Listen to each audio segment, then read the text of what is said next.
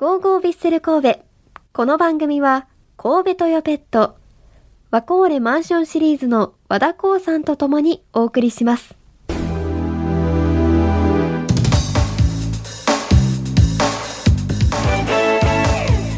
ついに今シーズンもマッチプレビューが始まります。このなこのこのコーナーはラジオ関西のサッカー担当前田利勝さんと一緒にお送りします。よろしくお願いします。はい、お願いしまおす。久しぶりですね。お久しぶりですやっとこの時がき来たっていう感じです。そうですね。はい。さあでは明治安田生命 J1 リーグヴィッセルの今シーズンの開幕戦の相手は今週土曜日にアウェイで対戦する名古屋グランパス。ここで名古屋の最新情報について聞いてみましょう。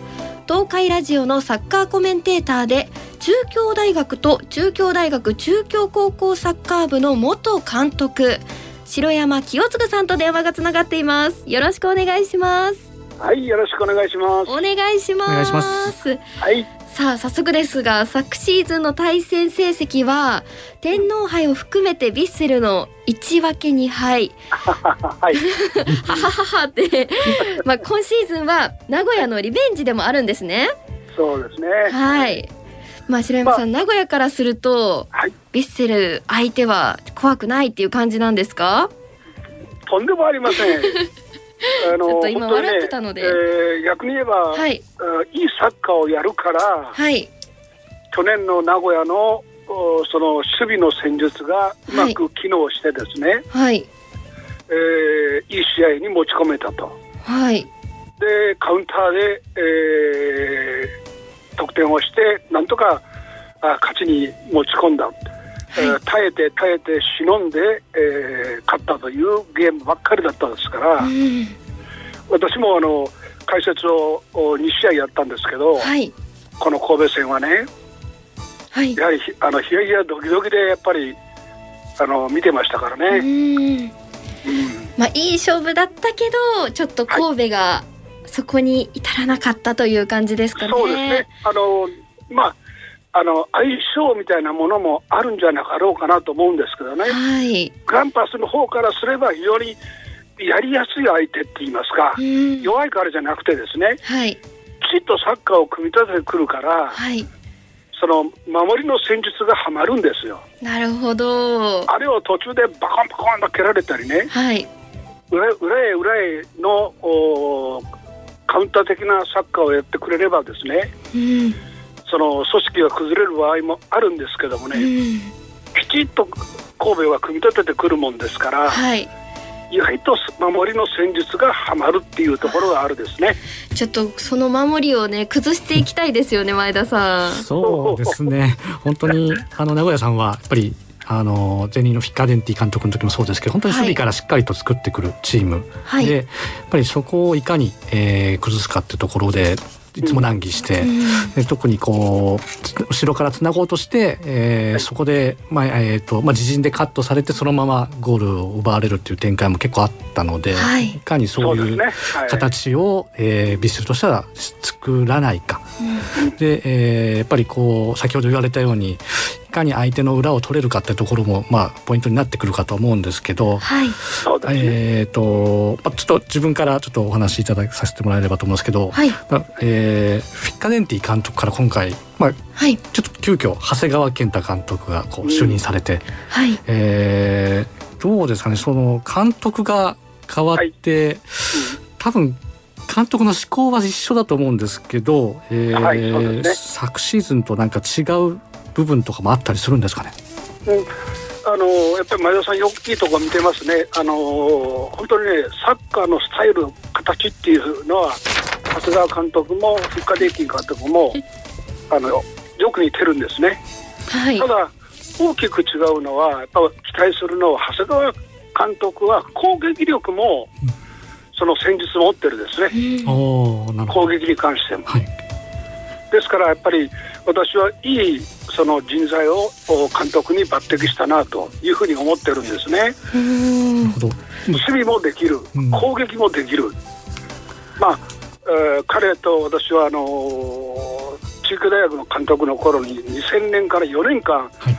彼は浜松大学の監督で監督をスタートしたんですね。そうですねはいその時に何回か、うん、あ4年間あの毎年戦戦ったんですけどはい。非常に嫌な相手だったんですうね。その頃まで浜松大学がそんなに強くないチームだったんですけどはい。長谷川監督になってからやっぱり強敵になったですね。私は一度負け負けてですね、はい大やけどを食らってもう本当に真剣に取り組んであの浜大には負け負けないように頑張った覚えがありますね。うんとなると彼がねやっはい。その爆発したのがねあのガンバへ行ってからはい三冠取りましたよね。ありましたねはいあの時のやっぱりそその前は清水でやって、うんそのそあとは FC 東京へ動い動いたんですけど、はい。やっぱりあのガンバの時のあのメンバーっていうのが守備も攻撃もすごかったですよ。いい選手が揃えてましたね。なるほど。はい。ですから、はい。あの非常にこう守備もしっかりあのでさせれるし、はい。攻撃もサッカーを作ってこれるっていう監督で、はい。まあ私自身がもし私が監督ならばね、はい。監督業としての最後の仕事場としてね、はい。彼がやはりもう一度チャレンジするためにはこの名古屋っていうチームは非常にいいチームではなかろうかと思うんです。選手が揃ってるからはい。はいとなる神ともう戸神戸ほどではないですけども、はい、いえいえいえ。うん、神戸に近い負けないぐらいの選手を今年補強しましたよねはい。なるほどですから特に攻撃力の方で補強しましたからうん。面白いと思いますよ今度の戦いは。ななるほど。でその中で、まあはい長谷川監督のサササッカーというと結構前線にまあえっ、とまあ背が高いというかパワーあふれる外国籍選手を置くっていう形が、まあ、ガンバさんでも FC 東京さんでも多かったと思うんですけど、まあ、はい。名古屋というとこう熊子と渋井スウォーク選手がはい。やっぱりこうキーになるのかなとは思ってたんですけど、まあはい。まあ、ドーピングの関係でちょっとこうまだ合流できてないという話みたいなんですが、そのあたりはいかがですか？えあのー熊選手もですねあの ACL で、えー A 検体で陽性が出てしまってですね、はい。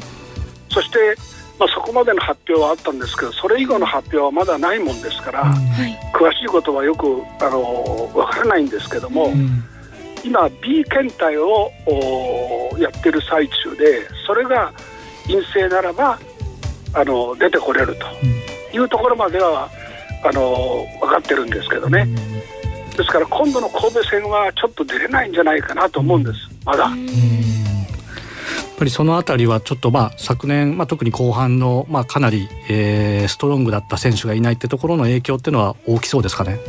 まああのね補強で酒井選手を取ったんですね、鳥栖から酒井豪徳選手の弟なんでけども、ね。はい。非常にいい選手です。はい。ですから彼とお金崎ももう今元気になってバリバリやってますから、ここら辺りのお2人がツートップで行くのかはい。ワントップ酒井のワントップ金崎のワントップで行くのかっていうところですね。うーん。ですからあ熊選手の、まあ、代わりって交代っていうのはですねさほど大きな影響はないと思います。はい、なるほど。うんさあ、では。名古屋戦のキープレイヤーをお互いに発表していきましょう。はいまずは白山さん、名古屋のはいキープレイヤーは誰でしょうか？はい、あのー今年新加入しました鳥栖から来ましたはい。銭湯っていう選手がおるんですよ。はい。銭湯ケア選手。はい。非常にこの、まああのグランパスの関係者から聞くとですね、はい非常にこの移籍してきてから現在に至るまで好調であるということでですね、まああの中京大学とも練習試合をやったんですけども、はい。それでもあの中京大学の学生がもう手がつけれんって言われてましたね。ええそうなんですか。はい、じゃあもうチームにもしっかり馴染んできてるっていう感じですかね。そうです。あの資料を見るとね、はい。神戸戦鳥栖の時に神戸戦でもね、はいテントは点取ってるんですよ。そうなんですよね。はい。はい。でグランパスって言った時もセントは点取ってるんですね。はい。ですから本当にこういい選手をあの移籍させたなとうん。取ったなというふうに思ってますね。はい。だから私は銭湯ですね。わかりました。それではこちらも行きましょうか。私が前田さんと一緒に選んだヴィッセルのキープレイヤーはせーの武藤義則選手ですああなるほどね。はい。うん。ちょっと私からも先いいですか、まあはい。前回の試合ですね。2対2の引き分けだったんですが武藤選手が大活躍だった印象があるんですね。はい。1点ゴールも決めていますし、まあ、惜しいシュートもあったので、はい。まあ、今回もしっかり決めてほしいなというふうに思っています。はい。はい。前田さんからもお願いします。そうですね、まあ、ヴィッセルがこう3位、えー ACL の、えーまた、えーところ出場権を取れたのは、はい。本当に彼の、えーおかげと言っても過言ではないですし、そのキーになった試合はこの名古屋戦だったと思うんですよね。はい。であそこのゴールも含めてやはり点の取るうまさだったりで前線の、えーこうでの攻守におけるハードワークができる選手としてやはり今年のチームにとっても欠かせない選手なので、えーやっぱりこの開幕戦彼がどんなパフォーマンスを見せてくれるのかっていうのを楽しみにしています。楽しみですね、白山さんは武藤選手にどんなイメージを持ってますか？いややはりあの生真面目本当にあの前線でですね、はい。攻守にわたって真面目に働く選手ですね。ですからはい。私が監督だったらまず間違いなく使いますね。一う発で、ん。なるほど。一番使いたい選手ですね。はい、まですからそ,、はい。そこら辺のところ彼のと並ぶ大迫とですね、はい、くあの武藤をですねうん、イニエスタ選手がどう使うかがねはい、い私敵ながらみみあの楽しみなんですよ。やそれはもちろん私たちも楽しみです。はい。はい。ありがとうございます。ちなみに白山さんが対戦相手として一番楽しみにしているヴィッセルの選手は誰でしょうか？やっぱり今言いましたあイニエスタ選手もですね。はい。周りを使う彼はあの人を使う選手ですから周りをですね、まあ、もちろん自分もあの前線に上がってて点を取る取るんですけどもはい。やはり彼のやっぱり人を使う技というのはねもう手本見本になりますよね。はい。非常にあの彼をビデオに撮って大学生に見せてこう こう中盤でこうこういうふうにやるんだっていうことを手本にできる選手ですよね。はい。いやもうどんなプレーが見られるのか本当に楽しみですはいはい。ヴィッセル神戸対名古屋グランパスは2月19日土曜日午後3時にトヨタスタジアムでキックオフです。この時間は東海ラジオサッカーコメンテーターの城山清嗣さんにお話を伺いました。ありがとうございました。ありがとうございました。ありがとうございましたよろしくお願いし。ます。